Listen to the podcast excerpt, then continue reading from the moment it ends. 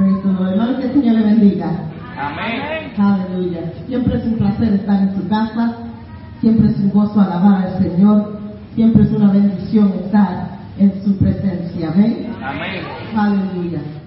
Yo estoy, yo, yo le dije a mi cuñada, wow, hay mucha gente hoy. Yo creía que la semana pasada, como fue el primer culto, que había mucha gente, yo dije, ah, esta semana mejor van a haber menos, menos, menos gente. Pero toda la gloria sea a Dios, ¿verdad? Amén. Como ya había hablado la semana, la semana pasada, que nosotros íbamos a empezar a predicar sobre el libro de los Hechos, porque es apropiadamente en este libro fue donde la iglesia primitiva empezó. Y como somos una congregación que estamos empezando, pues vamos a, a estudiar como ellos empeza- empezaron y vamos a cogerlos, cogerlo de ahí. Amén. Vamos a estar de pie y vamos a orar antes de comenzar la palabra de Dios. Amantísimo Dios y Padre Celestial, te damos gracias en esta tarde. Te damos gracias porque ya tú nos hablaste. Te damos gracias porque tú te moviste. Te damos gracias porque sentimos tu toque en una manera especial. Te damos gracias por el derramamiento del Espíritu Santo. Te damos gracias porque tú estás aquí. Y ahora prepáranos, prepara nuestra mente, nuestros corazones para recibir tu palabra. Que tu palabra penetre, que tu palabra cambie en nosotros lo que no te agrada, Señor. Señor, te pedimos que en tu palabra, Señor, que sea tu palabra que sea predicada, Señor. Señor, úsame a mí, Señor, que tu palabra, Señor, sea la que hable, Señor. Que tu unción sea sobre mí, Señor. En el nombre del Señor te lo pedimos. Amén y amén. Pueden quedarse de pie, pues vamos a leer un capítulo de, de- la palabra de Dios y como reverencia a Dios y a su palabra, nos ponemos en pie. Amén. Amén. Hechos capítulo 1, verso 4, dice, una vez, mientras camina con ellos, les ordenó, no se vayan de Jerusalén hasta que el Padre les envíe el regalo que les prometió. Tal como les dije antes, Juan bautizaba con agua, pero en unos cuantos días ustedes serán bautizados con el Espíritu Santo. Amén. Aleluya. El libro de los Hechos fue escrito por el discípulo Lucas y fue escrito después de la muerte, la resurrección de nuestro Señor y después que Él se apareció a los discípulos y muchas gentes más después que Él resucitó. So, vamos a seguir la historia desde ese punto en la vida del Señor. Y vamos a hablar, yo quiero concentrarme en unos cuantos versos de la palabra de Dios. Y como leí a empezar, que el Señor le da una orden especial a los discípulos. Y la orden es simple. Váyanse a Jerusalén y esperen a la promesa que el Señor, que mi Padre le va a dar a ustedes. Suena bien fácil, pero tenemos que entender unas cuantas cosas. En el primer lugar, los discípulos habían salido de Jerusalén porque ahí fue que cogieron a Jesús, lo arrestaron, lo crucificaron y después de eso lo- los discípulos fueron buscados por los romanos para atacarlos a ellos porque ellos eran amigos de Jesús. So, ellos no estaban en ninguna posición de estar en Jerusalén. También tenemos que pensar que el Señor les dice que se vayan a Jerusalén y esperen la promesa. Bien fácil porque para nosotros tenemos el entendimiento que la promesa es el derramamiento del Espíritu Santo. Pero ellos nunca habían exper- experimentado, nunca habían experimentado el derramamiento del Espíritu Santo. Esto era algo que nunca había pasado. No había necesidad porque Jesús iba a estar ahí, la presencia del Señor estaba ahí en, en el cuerpo de Jesús. Pero ahora Jesús está a punto de ascender para atrás al lado del Padre. No lo iba a dejar solo, iba a mandar algo, presencia de él, aunque estaba ahí, pero físicamente no iban a ver al Señor más nada. Y el Señor está preparándolos para que ellos sepan, aunque Él no está, el trabajo que Él empezó tenía que seguir. No era el fin del propósito de Él, no era el fin de, de predicar y hablar, no era el fin, sino era el principio de algo diferente que iba a seguir ocurriendo, pero ahora iba a ser ocurrido por humanos, el Señor usando humanos bajo la unción del Espíritu Santo. So, el mensaje ellos lo tenían, porque el Señor le había dado el mensaje. El mensaje que ellos iban a predicar era que Jesús había muerto, Jesús había resucitado y la única manera de ir al Padre o llegar al cielo era por Jesús. Mensaje fácil, mensaje poderoso. ¿Qué más mensaje tú quieres predicar que el mensaje que el Señor te da? Bien claro se lo dio, no había confusión que era el mensaje, pero el Señor no nos deja ir así. Váyanse a predicar lo que yo les dije. Porque falta algo muy importante. Y es el poder del Espíritu Santo. Y yo pienso a veces, ¿verdad? El Señor nos da, nos da talentos. El Señor a veces, yo he ido a iglesias cuando viene un evangelista o un misionero y ora por la persona y le dice, oh, tú vas a ir a tal sitio por todo el mundo a predicar la palabra de Dios. Y a veces, en vez de esperar al Señor, vamos y cogemos y, va, y compramos un ticket para ir para África, porque el Señor me mandó. Pero no, a veces tenemos que esperar. El Señor nos da la promesa, pero tenemos que esperar que el Señor nos unja a hacer lo que ha puesto en nuestras manos. Tenemos que esperar que el Espíritu Santo empiece a bregar en nosotros y empiece a, a perfeccionar, perfeccionar lo que el Señor ha puesto en, nuestros, en nuestras manos hacer. No es solamente cogerlo lo que, y, salir a lo loco, pero si no es a veces down, a veces tarde, hazme prepararme, hazme estudiar, déjame estudiar tu palabra, Señor. Empieza tú, Señor, a ministrarme a mí. Empieza tú a enseñarme dónde tú quieres que yo vaya a hablar. Enséñame tú, Señor, qué tú quieres que yo haga. Pon en mi boca las palabras que tú quieres que yo diga. Que sea tú que me guíe.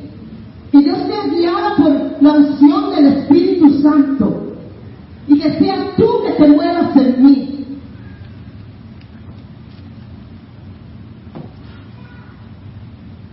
Y entonces más adelante vemos que el Señor le dice en el capítulo 6,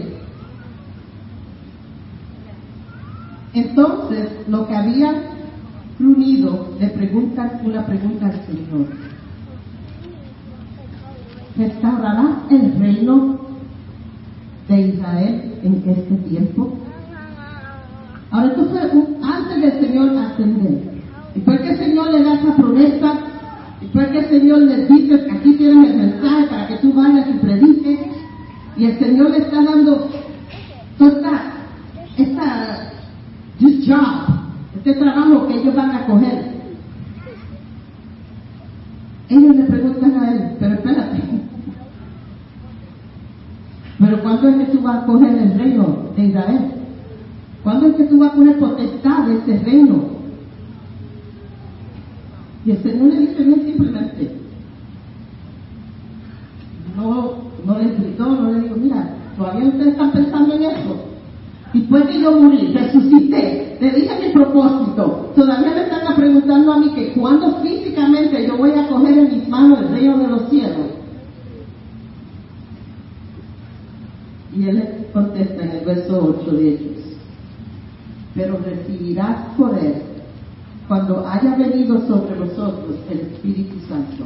Y me seréis testigo en Jerusalén, en toda Judea y en Samaria y hasta el último de la tierra. Hermano, nosotros no nos tenemos que preocupar del tiempo cuando el Señor va a hacer algo. Eso no nos toca a nosotros. Lo que nos toca a nosotros hacer es hacer la misión que el Señor ha puesto en nuestras manos hacer.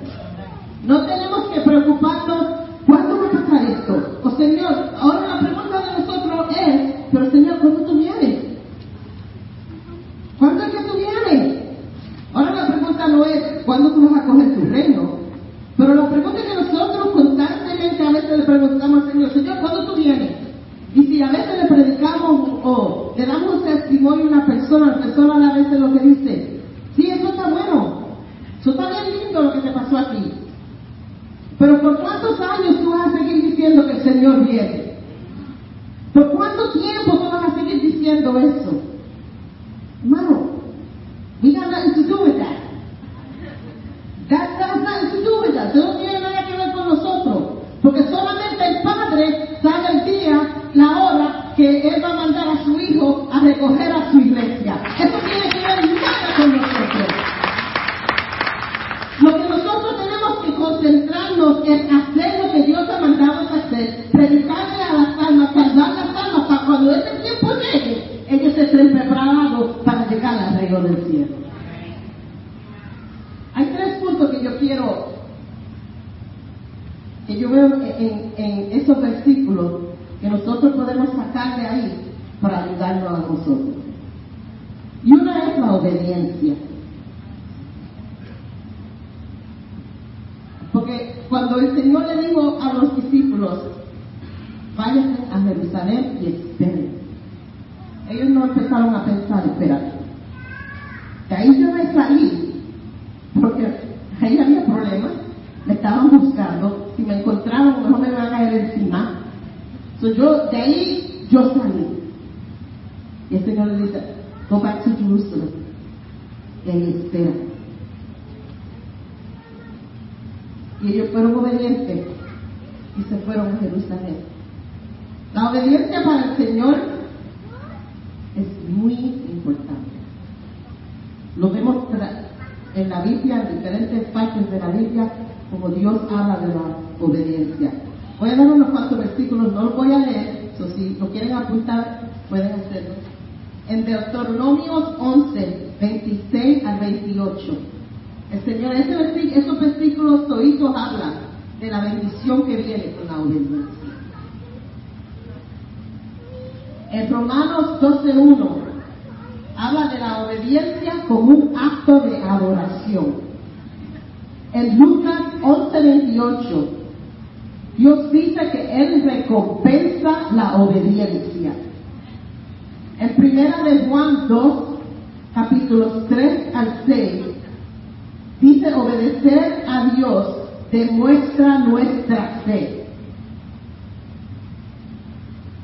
Y en el, el Viejo Testamento, en primera de Samuel 15, versículos 22 a 23, dice que Dios considera la obediencia mejor que sacrificio.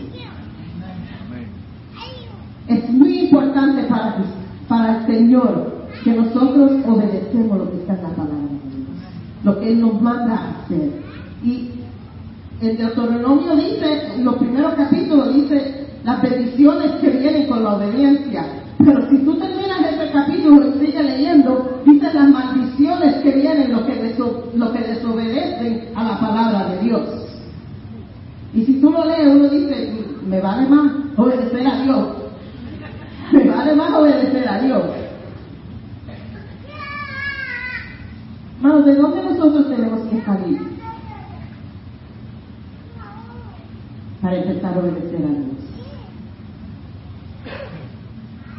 ¿De dónde nos tenemos que salir? ¿De qué situación, de qué ambiente nos tenemos que salir? Para que el Señor pueda derramar su espíritu sobre nosotros. ¿De qué nos tenemos que separar? Para que el Señor empiece a obrar. ¿De quién nos tenemos que separar para que el Señor empiece a obrar, en nuestras vidas? Y para que la unción empiece, empiece a fluir en nuestro ser. Y para que nosotros podamos andar en lo que el Señor ha puesto en nuestros corazones a hacer. Otro punto es la unidad. Si leemos en Juan 17, versículos 21 al 22 dice, para que todos sean uno, como tú, oh Padre, en mí y yo en ti, que también ellos sean uno en nosotros, para que el mundo crea que tú me enviaste. Yo les he dado la gloria que tú me diste, para que ellos sean uno, así como nosotros somos uno. Había un espíritu de unidad que estaba presente en la vida de los apóstoles. Ellos cuando se fueron, fueron a Jerusalén, fueron a un aposento alto y fueron allí a orar y esperar la presencia del Señor. Pero no era una persona orando por su madre, otra persona orando que el Señor los bendiga, otra persona orando por el perro de ellos.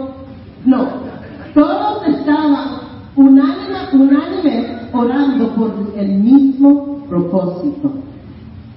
Todos estaban orando por la bendición que el Señor iba a derramar sobre ellos. Aunque ellos no entendían lo que era el derramamiento del Espíritu Santo, pero era suficiente con la promesa de la palabra, de la boca de Dios, que les dijo, esperen la promesa, que esto le va a dar poder. El derramamiento del Espíritu Santo lo va a dar un Dios, unción. Y ellos esperaron eso y oraron eso y empezaron juntamente a orar.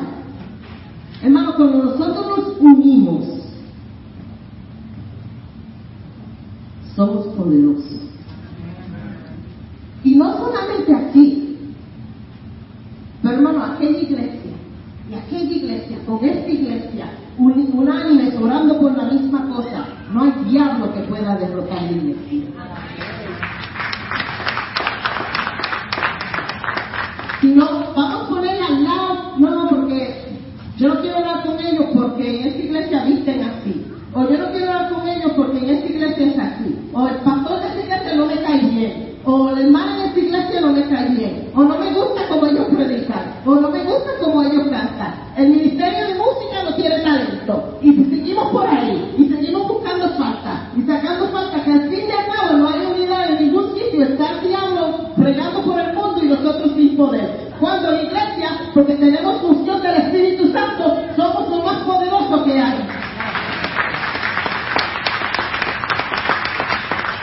No, vamos a unirnos. Únete con el hermano que no te caiga bien. Porque no, no tiene que ver nada con esa relación.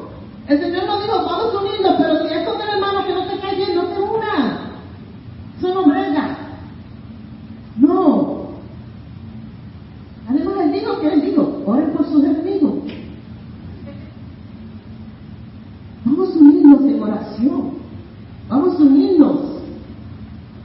Y así vamos a ver el derramamiento del Espíritu Santo. Vamos a ver nuestra vida cambiar. Vamos a ver que el propósito que el Señor tiene para nosotros va a ser más claro. Amén.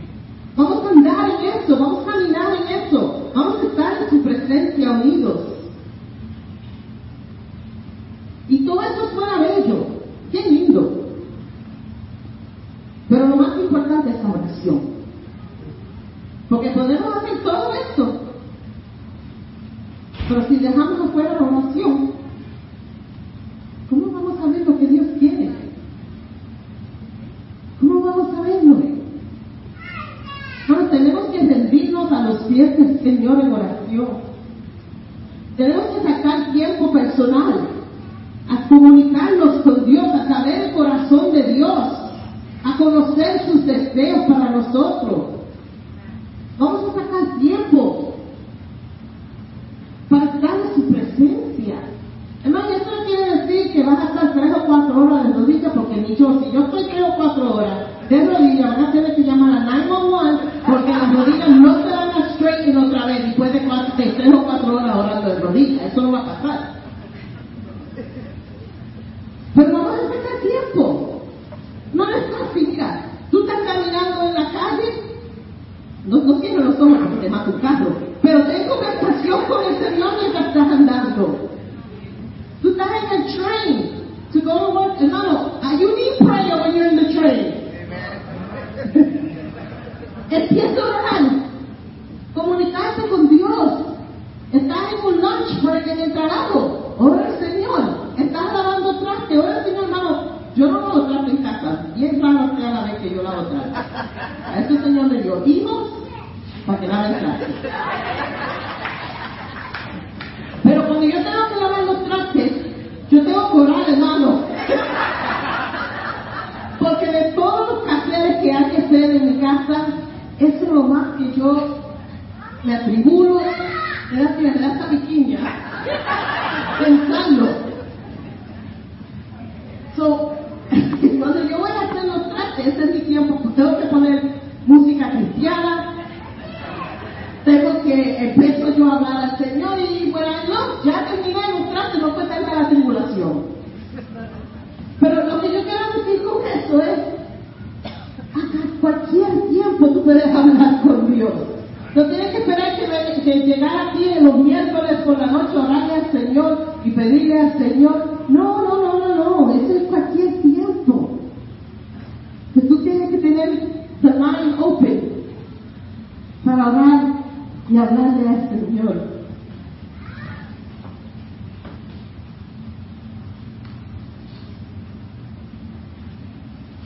Si el Señor oró y sacó tiempo para orar, estamos hablando del Señor, Dios incarnate, encarnado, sacó tiempo para orar, ¿qué más tú y yo, que somos humanos, que no tenemos deity, no hay la necesidad para nosotros buscar el rostro del Señor? No, no, es plain, es fácil. El Señor requiere eso en nosotros. Y la oración en congregacional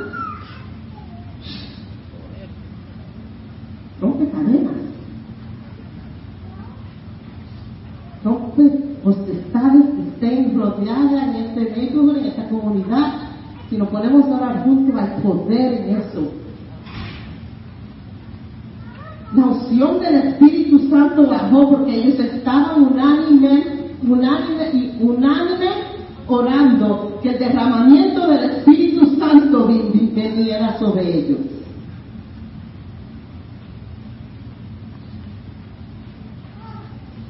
Yo estaba comentando a mi esposo, a mi esposo, que en esta época que estamos, muchos quieren estar en ministerio. ¡Wow! Todo el mundo quiere ser pastor, todo el mundo quiere enseñar, todo el mundo quiere estar aquí, todo el mundo quiere hacer algo para el Señor. Y eso that's good. Not- no estoy diciendo que eso es malo. Pero no podemos hacer ministerio viviendo con los principios del mundo. No se puede. No se puede. Si vamos a hacer algo para el Señor y vamos a tomar algo en nuestras manos a hacer, claro, vamos a vivir con los principios de la palabra de Dios. Como Dios requiere que nosotros vivamos. Vamos a rendirnos a los pies del Señor. Vamos a decirle, Señor, yo sé que no soy perfecto, no soy perfecta, tengo mis faltas, tengo mis fallos, pero me quiero rendir a tus pies. Quiero decir, Señor, úsame. Quiero vivir como tu palabra requiere que yo viva. Y eso no quiere decir que es una vida en imperfección, porque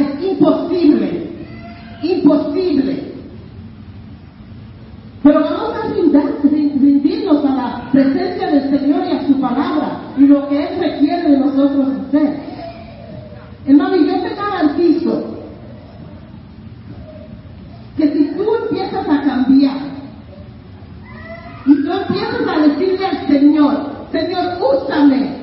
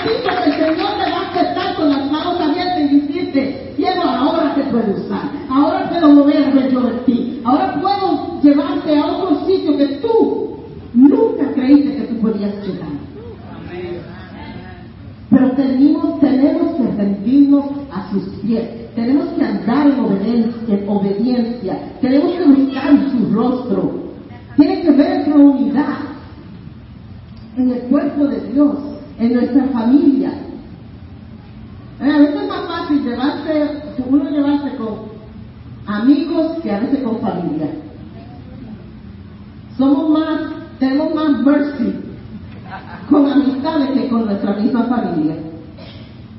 Pero el Señor nos dice, si es pecado, si es familia no, tenemos que estar unidos, buscando su rostro. Y así fue que los discípulos buscaron al Señor. Ellos no eran perfectos. Cada uno de, ellos tenía algo. Imagínate, tan, tan fuerte fue la situación que hasta uno de ellos fue el que, el que trading, entregó al Señor. Uno lo negó. Otro, viendo que él había resucitado y estaba andando, todavía no creía que era él. él. la prueba. Ellos no eran perfectos, pero fueron usados. Y de ahí, de esos discípulos, empezó la iglesia primitiva. De ahí empezó. So, el Señor nos usa a nosotros. He's used to dealing with messed up people. Él está dispuesto a bregar con gente que está messed up. no es algo nuevo para él. Pero lo lindo es que cuando coge esa persona que está messed up y empieza a usarlo y empieza a glorificarse en ellos. Y nosotros vemos ese testimonio, la gloria se lo damos a Porque tenemos que decir a veces, fulano de el Señor no está, ese es Dios nada más que puede ser, porque si tú lo conoces, eso es Dios que está haciendo esto. Eso es Dios que se está moviendo. Ahora, en esta tarde quiero decirle, el Señor te use, deja que el Señor se mueva, deja que el Señor cambie y ríndete a los pies del Señor. Empieza a dar en obediencia a su palabra. Aunque sé que ahora en día lo que la Biblia llama pecado, el mundo dice that's just the style of. Lo que la Biblia dice no es bueno, el mundo dice miente si te conviene. Lo que la Biblia dice feo, el mundo dice lindo. El mundo cambia, los principios del mundo cambian, la moral del mundo cambia, pero la palabra de Dios y los principios de Dios jamás y nunca cambiarán. Jamás nunca cambiarán. Y así es que nosotros tenemos que vivir. No es fácil, porque a veces si uno habla algo que el, mundo no le gusta, no, you're politically incorrect. Pues hermano, lo voy a decir en inglés porque I don't know how to translate that. I'd rather be biblically correct than politically incorrect. Correct. A hundred times. Yo prefiero hablar correctamente sobre la palabra de Dios, aunque el mundo me diga eso está incorrecto.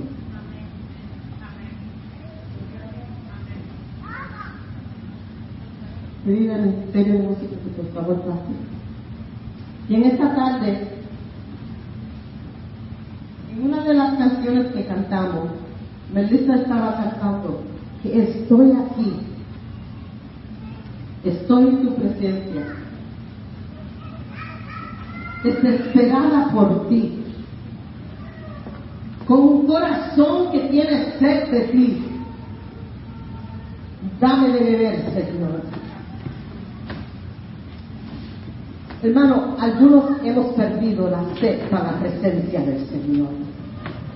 Algunos hemos perdido esa desesperación por la presencia del Señor.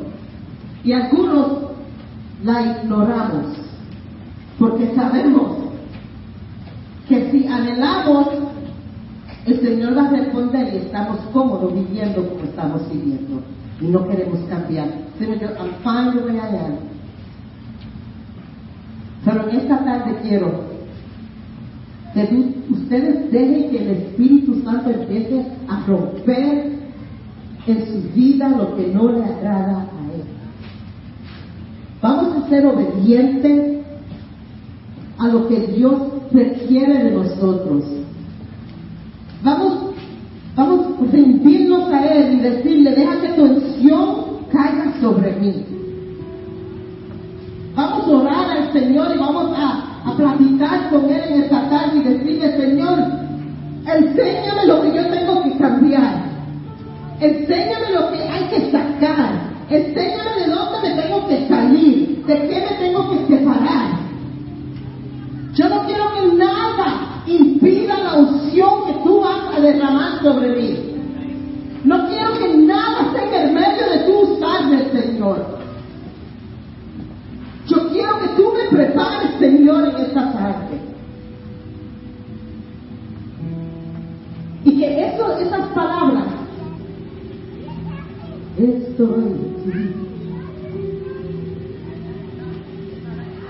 desesperada por ti.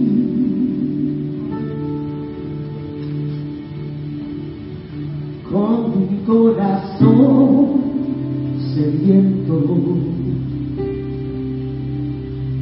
esperaré de ti. Esa sea tu oración. Estoy aquí, desesperada por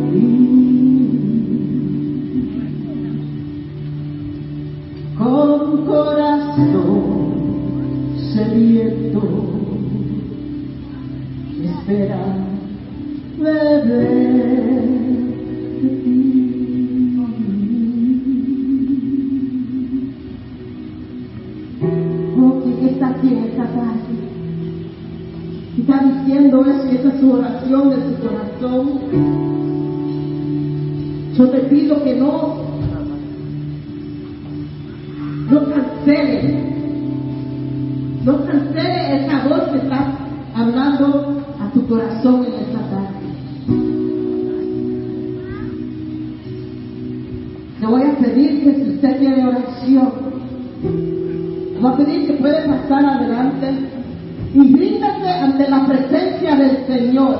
Y dile, Señor, aquí estoy. Estoy sediento de tu presencia. Estoy sediento de tu unción. Estoy sediento que tu Espíritu Santo tome control de todo lo que soy.